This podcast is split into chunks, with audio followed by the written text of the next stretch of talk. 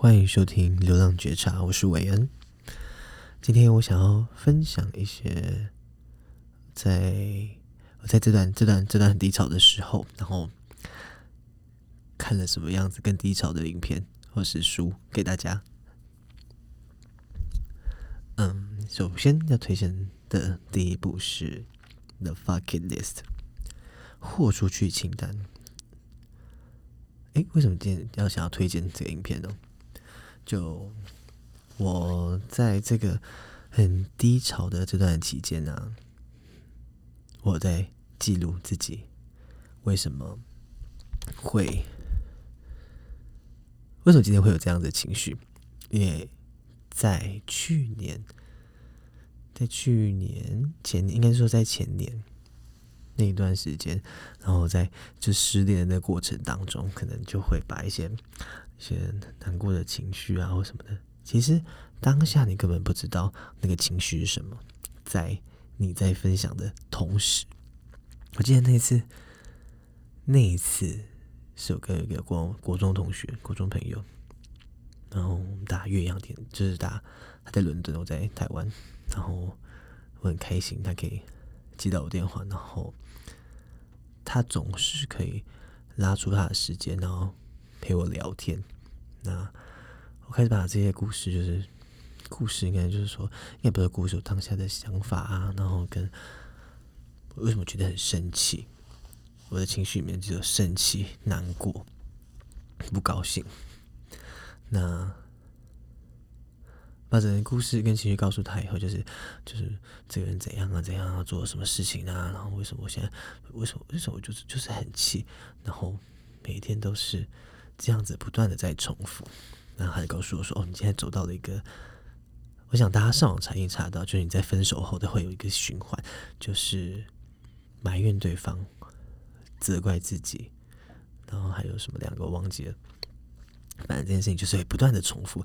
有一种，也许你可以先从责怪自己开始，责怪自己以后开始又跟自己就觉得，好，我自己好像也没有这么委屈，然后和解，然后开始又很混沌，然后开始又责怪对方。”责怪对方完了以后，就没有好像可能就都是他的错，他怎样怎样怎样，然后还后来你就再再回到再回到这样啊，可能我自己哪哪里有问题了，然后想一想说，哎不对呀、不是这样子吧，然后就开始在这个分手的这个循环里面一直不断的循环。然后当时这个朋友就帮我找到说，哦，你现在这个这个情绪是什么？你可能是不甘心，你可能是。你可能以以前觉得你自己做的这些东西都是对的时候，然后在旁边的人一看就觉得，你你做这件事情根本是你自己，就是呃，你不应该要去想着对方要回报给你什么，然后你今天做了这样子的事情。从那是那那一次开始，我发现哦，原原来原来原来情绪有分这么多种，我以前没有去好好认识自己的情绪。没有去好好知道这呃这种感感觉到底是为什么，所以当所以当时在我为我的情绪，你知道，有些就是呃有些人单以口译啊翻译，就是人家讲英文，然后把它翻成中文这样子。那我相信情绪。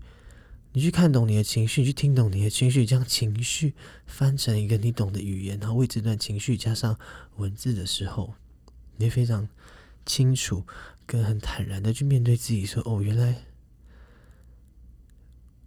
我现在是这个状态。”所以当时我开始会写类似像日记的东西，然后去记录每一天我发生了什么事情，我今天的想法有什么转变。一天一天一天记录这样下来，就开始有一种，嗯，有一种就是，哎，我真的真的在造这个循环，然后我想知道自己好不好。有时候好不好，你要回头看，你累积了很长的一个时间，那回头看，也许你都一直都不好，不好，不好，不好，不好。但有天回头看的时候，觉得，哎，我好像有变好，哎。我虽然不好，但我没有像当时这么不好了。那当时感觉很常在家里，然后开始会，你会开始日夜颠，你会开始日夜颠倒啊，然后嗯，你在想很多的时候，你动都不想动，然后你会想让自己不要再想了，可能会，你可能当然可能就是当时你可能就哎吃褪黑激素啊什么之类，让自己赶快睡着。但当你脑子一直在动的时候，一直在分泌一些，呃，那叫可能叫做什么多多巴胺之类，可能运动才会有。但是你在想到很兴奋的事情的时候，你也会有这样子的一个感觉。对，然后我就在，我每天都在看着书。当时我是完全看不下去了，所以跟大家看得下去什么？也许你看得了书，那就看书吧。书可能可以带来给你很多的很多的呃感受。在当时我就在 Netflix 上面，然后就看了一些，他就打乱打字啊，因为我根本也不知道看什么，所以那时候看到了一部一部片子叫做《The Fuck Kid List》在 Netflix 上面，但这个叫做中文翻成叫《豁出去清单》。呃，我没有看到网络上面有给他的任何影评，也不知道这 这个字到底是有多不红。他的介绍就是一场恶作剧，害他锦绣苦读高三的努力都白费。OK，我应该可以就是很简单的跟大家分享一下这部这部片子到底也不知道到底讲什么？就在讲说一个高三生家里是一个一个出生在一个富裕家庭的一个高三生。他妈妈、爸爸给他很多的爱，然后希望他照着他们所谓的理想去完成他的学业，然后到很好的大学。那他也不负众望的，就是对他就是这样子照着做。那一次一个恶作剧，让学校爆炸了，炸毁了整个学校。听起来很荒谬，但其实影片看起来没有这么荒谬。然后他的可能就开始每个学校都不要他，这不要他的同时，他开始否定自己。他也，我当时为为什么会觉得这件事情，这这部影片呢，就是呃让我很有感受。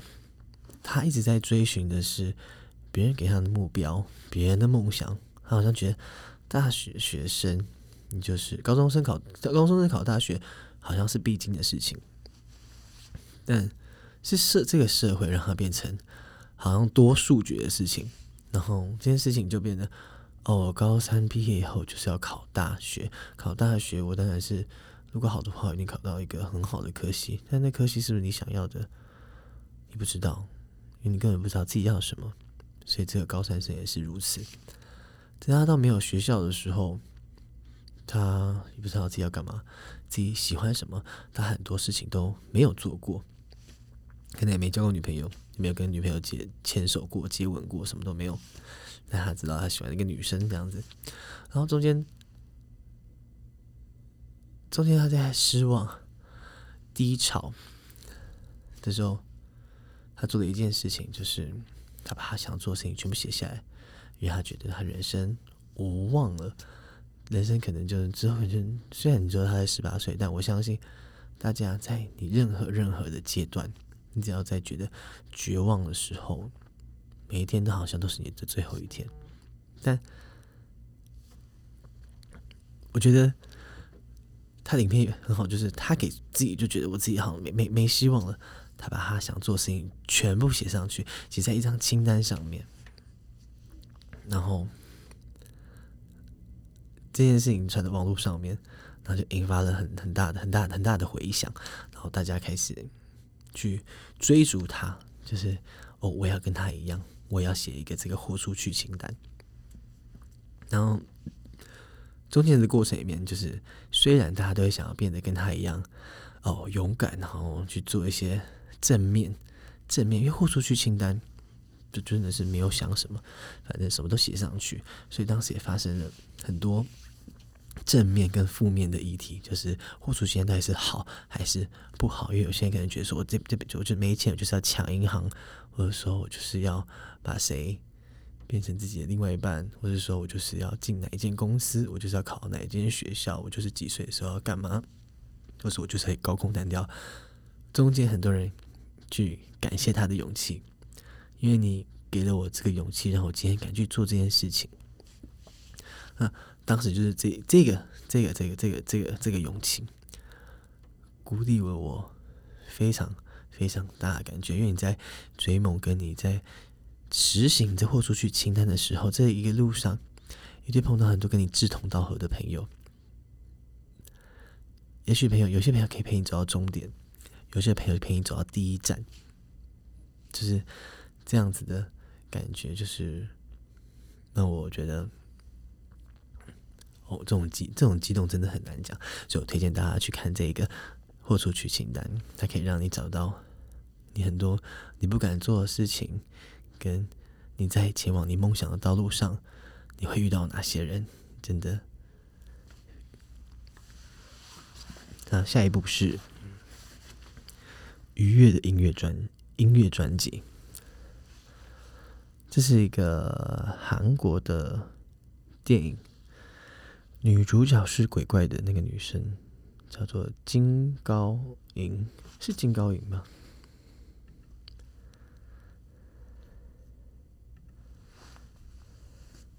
然后男主男主角是丁海寅。男主角就蛮好看的，女主角就是很，女主角就是非常耐耐看型的。然后这部电影就是在讲说，女生女生真的很，女生真的很耐看，看后面就变得很漂亮。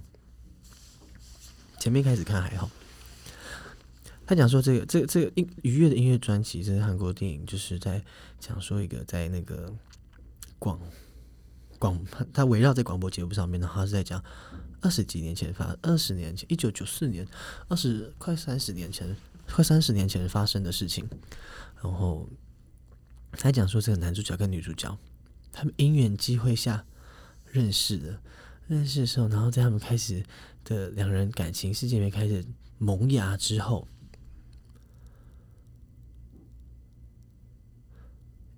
他们又因为一些。意外或者因素，两个又分开来像这样前前后后发生了三次这样子，呃，不，好像不能这样这样就爆雷了。反正他们就中间发生分分合合状况。我当初在看的时候也觉得说，怎么可能有这么衰小的事情？但在那个时候，科技没有这么发达时，我们没办法这么好去找到对方的时候，你可能就。真的，我们只能靠书信，然后靠广播，而且这些书信你还要知道这个人住在哪里。然后他们那那时候可能也是可能大学啊这种学生时期，所以可能是住的是宿舍，你也没办法就真的很知道他住在哪里。所以当时可能大家会听的就是广播了。然后以前大家广播上面可能就会想要留言给谁，然后他如果在这个时间一起坐在 radio 前面的话，你可能就可以收听到。这个天，这种天与那种广播电台，然后这种空中在散播这些讯息给你，然后你有没有收到？然后中间可能会夹着一些他的、你们的暗号啊之类的，他们就可能靠着这些东西，然后去寻找彼此，然后中间失联，然后中间可能会有对对方的这种生气的感觉。那时间一天一天的过，嗯，那你想念一天一天的增加。失望也一天一天的增加，然后找到对方的时候，你当当时的那些不开心什么的，你又可以抛在脑后了。然后，你要有一个很开心、很兴奋的心情要跟对方要在一起。但是中间，然后后来又错过，然后对中间中间的这个等待的这个过程，跟你去思念对方的。一个人的一个人的思念，因为你也不知道对方有没有在想念你，或是他是不是交另外一半了。这个愉悦的音乐专辑让我会有这种等待，然后见面，然后还是就是你对于对于任何事情，好像。应该说，对于任何事情嘛，因为他在讲感情，所以就是会对于感情上的这件事情会抱有一点点的期待。哦，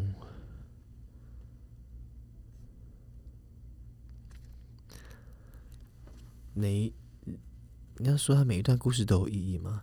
就是每一段每一个想念都是靠着你们之前两个人发生的回忆去支撑着这样子的一个想念，然后让你有动力去走到为了这个人，或是不为了这个人，但至少走到了，走到了今天。他的这部电影的那个节奏比较慢一点，所以我那时候也是，我当时也不知道说怎么可以就是静这么静得下心来要把这部电影看完。毕竟我每次看电影都会睡着的，那这部很慢，很浪漫，大家可以去看看。那再来是那个韩剧叫做《我的新创时代》（Start Up），我真的看了很久，我不能说它非常的好看。但至少中间，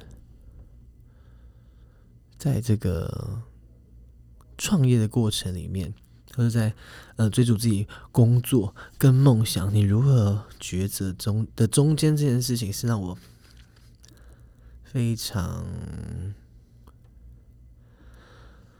要怎么说呢？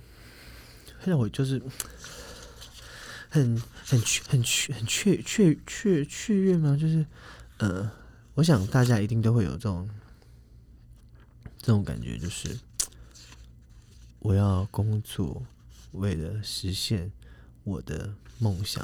但是你在工作的这个之余啊，你又开始慢慢的忘记，开始慢慢忘记我当初为什么要做这件事情。你可能就为为了赚钱嘛，就可能就是里面有里面可能男主角女主角讲的有一段话就是。男生说：“那个企划应该不赚钱吧？”女主角说：“虽然不赚钱，但是应该很快乐吧？”很悲，那男生男生肯定嗯悲很悲观的讲说：“我们的钱只剩下六个月。”女生很乐观的回他：“那代表我们这六个月要做什么都可以。”就我们常常常常或自己常常可能就卡在一个很负面的情绪里面，但谁可以把这种很负面的情绪用很有勇气的把它转念成一个非常有力量的文，很力量的回很有力量的回应呢？也许这个女主角心里面也不一定不一定是这样子想的，也许她当下真的是这样想。但她给了男主角这个力量以后，男主角也可以把这个力量再回馈给女主角身上，然后就变成一个很正向的一个成长。不管结果是好与坏，就像那个豁出去清单一样，我们就是把这件事情做到。你不用给自己压力太大，但至少过程我们会很开心。如果你也是有这样子的创业，或是有这样子的梦想的你，我觉得。可以看一看，但我有些朋友看了好像也没什么特别感觉，嗯，叹气。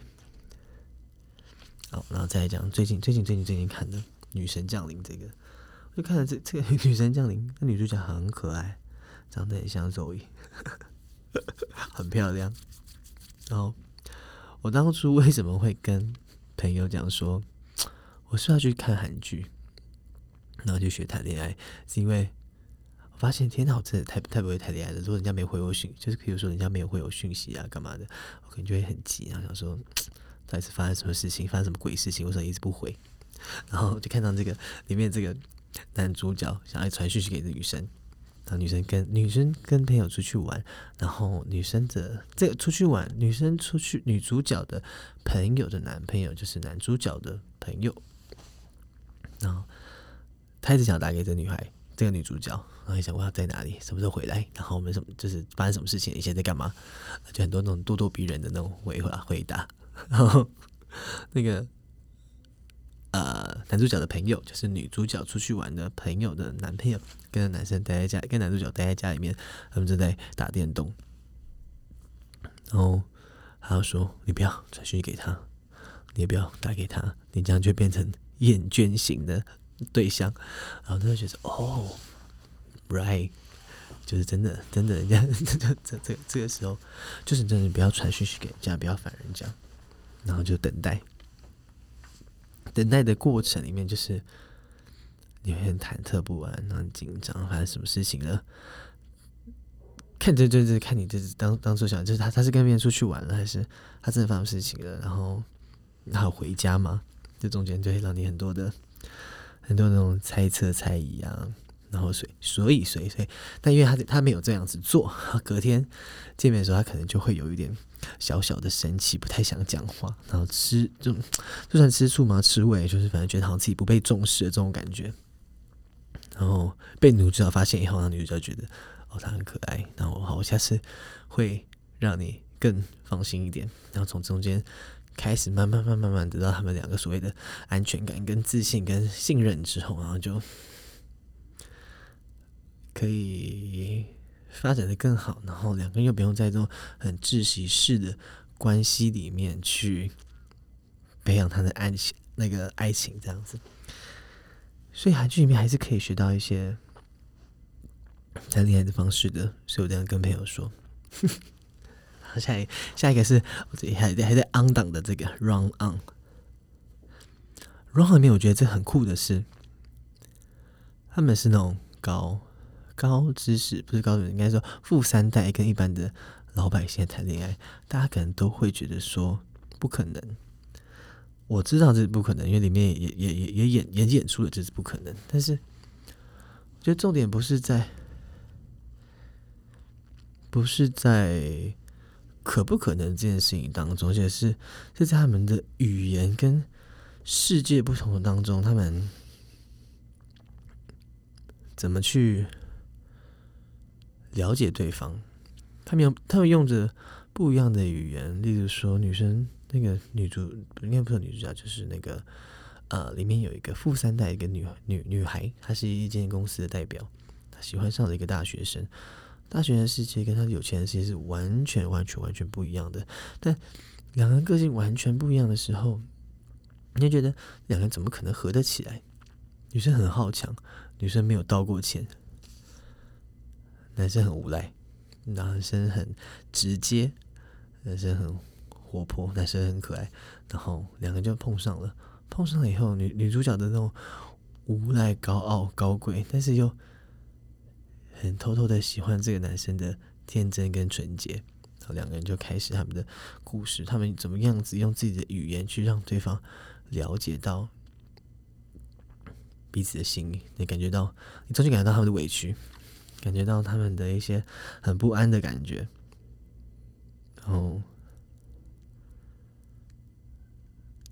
他们最后在这个感觉化解以后，对自己、对彼此诚实了以后。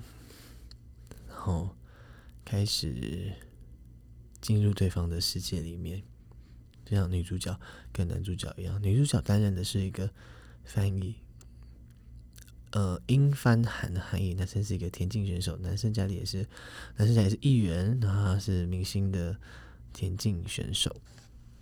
这样，所以如果想知道更多他们的关系的时候，大家可以去看看这部韩剧。但这部韩剧在我现在这个阶段，对于沟通方面这件事情，我觉得特别有感触。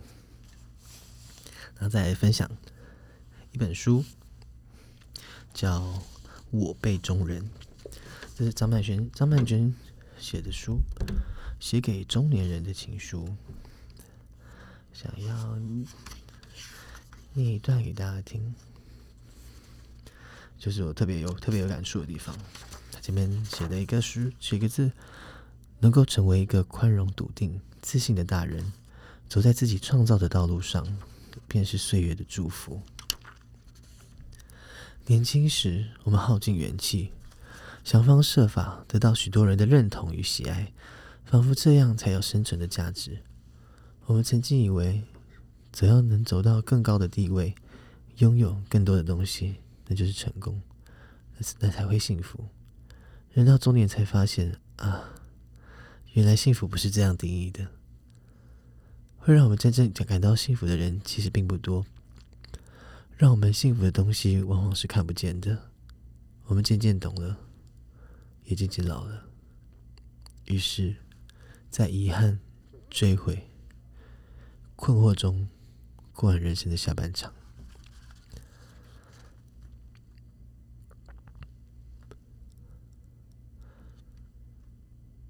大人学这两年成为显学，大人味成为一种审美观，一种生活态度。然而，我辈中人够格当一个大人吗？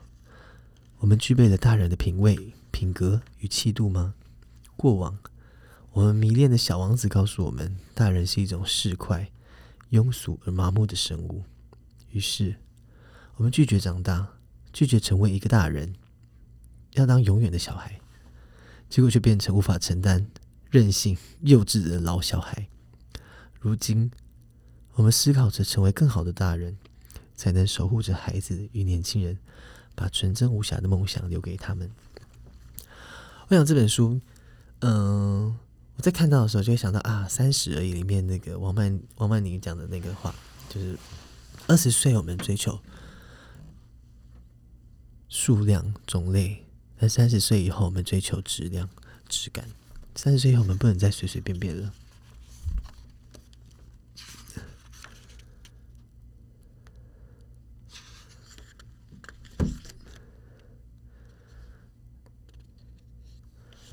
尤其是有一段话，大人应该更懂得品酒。与啤酒与白酒相比，红酒的色与醇完美融合成大人味。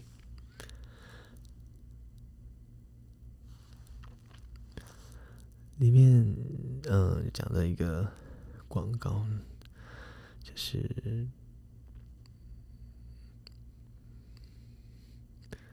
讲到了一个那个日本某品牌的广告，推出了针对大人的新口味。广告中，妻夫木聪搭乘时光电梯去拜访不同年纪的大人，他们看起来充满自信，有种淡定的怡然自在，享受着单一的美食滋味，像是海胆、寿喜烧和和牛，搭配生啤酒，并且简短而准确的发表对于大人的定义。我最喜欢作者最喜欢的一段话。是什么是大人呢？对一切都包容以对。我希望自己不要做个斤斤角的人。什么是？我再讲一次，什么是大人呢？对一切都能包容以对。我希望自己不要做个斤斤计较的人。这真是个崇高的理想。可是如果到五六十岁还无法达成，那这一生就没什么机会做到了吧？如果这一生都做不到，我是是不是就是白来的世界上了呢？广告广告的最后一句文案是：不要变圆滑，要变成星星。对于作者来说是很具具有疗愈力的。大人的存在就应该闪闪发亮，睿智、睿智、慈悲、隽永。如果可以，我愿意成为这样子的大人。年龄并不是界定大人的标准。走过不能按照心意过日子，总想着能成为，总想着能成全他人而付出的年轻岁月，终于可以成为自己的主人，不必委曲求全，也不用在意其他人的眼光，活出自己想要的样子，你就会成为真正的大人。嗯，这本书会可能作者原本是想要写给一些呃五六十岁的人，或是我不知道他的他的受众，我想应该不是我们这个年纪，就是三十岁这个年纪的人。但是我想我们中间遇到很多的彷徨跟不确定，就是。也像作者在书里面提到的，就是中年这件事情，我们已经不是青少年了，我们已经不是大人。对，大人，什么叫大人？中年，中年这个阶段应该就是大人这个阶段。办大人是什么时候？因为只要你只要超过这个几岁年纪以上，其实都算是大人了。可能嗯，只要有二十几岁以上，应该算是大人了吧？已经过了青春期，已经不青春了。对，然后。我们在这个很彷徨的时候，我们一定是看不到我们之后的未来应该长什么样子。我们没有二十几岁的那个热情，但我们的热情到现在，我们已经被消耗的差不多了。那我们以前想要追逐的那些名啊，那些利，一到了到了现在这个时候，你一定有一些在检讨自己跟检视自己哪里不足的地方。然后，也许你今天赚很多钱，你今天住了一个很棒的地方，但你都一个人，你开始会觉得说，也许你会假装不在意，假装我本来就不需要那些东西。但为什么回家的时候会跟觉得很失落的坐在椅子上面，或者躺在床上，然后想着这么努力到底是为了什么呢？嗯。也许现在看这本书，你可以对于五六十岁的时候，那个五六十岁，就是对以后的那些未来，可能会有一些呃规划或蓝图的时候，三十岁的动力就是从现在开始。我们今天三十岁、二十二十几岁的时候，会觉得说到时候三十岁的时候我要变成什么样子？但三十岁的时候，你好像我们好像都忘了，就是。那我们我们没有想到，我们四十岁要变成什么样子。所以今天如果听到了这个分享，然后看了这本书，这本书带给我的感觉是这个样子。在目前为止，就我还没看完，所以希望看完了以后，可以更有更有动力跟目标的，或是更有或能有更有更多的一些内化的东西，然后可以消化出来，然后告诉大家。其实你没有应该要怎么做，但你可以怎么想，然后那你会怎么做？我蛮想知道大家会怎么做的。就呃，你也知道，就是我朋友跟朋友讨论，你一定会激发出很多你的兴奋。二十几岁的时候，在毕业那一年，你跟大家在讨论说你要干嘛，你要干嘛哈？你想好你要做什么了？那你做什么之后要干嘛？要干嘛？然后。就跟人讲，我要进入一家经纪公司，啊，经纪公司以后我要变歌手，那歌手之后我要干嘛？我我想要到大陆去发展，我想要到美国去发展，我想要到日本发展，或者我想要到哪里的一个明星这样子。然后，OK，到美国的时候我要去好莱坞，所以我先要从一些哦武打武打片开始，那我就要先去学一些武术。那中间会遇到很多跟你志同道合的人，就像那个豁出去清单一样。他在台湾可能可以陪你走到这段路，但你出国的时候，他可没办法陪你出去。但你会一直记得这个人，这个人曾经在这个路上给你很多的勇气，陪你走过了这段路。你这一生，这个人就变成一个很重要的人。那三十岁的时候，继续，我觉得也可以，不一定要继续你之前的梦想。你的清单被你拿出来看，什么是你可以之后再做的？什么东西是你四十岁那时候会想要拥有的？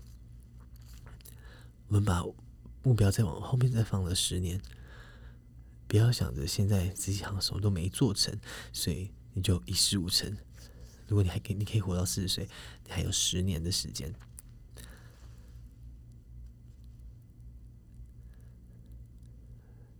这这这些就是我最近有点收获的东西，有点收获的一些影集、电影跟书，然后。因为我想说，如果你有在听的话，可能也许你走的阶段是跟我很像的。那也许可以分享我现在的这些东西给你看，你看了以后，看你会不会有什么样子的感触？因为这些东西可以不一定可以让你马上打起精神。我相信打起精神真的是非常难的事情，但至少我们可以一步一步的扎稳你的脚步。但有一天，你现在虽然是蹲下状态，但我们在暖身。有一天你可以起跑的时候，你会很谢谢今天的自己，帮自己做了这些准备。那我们下次见，拜拜。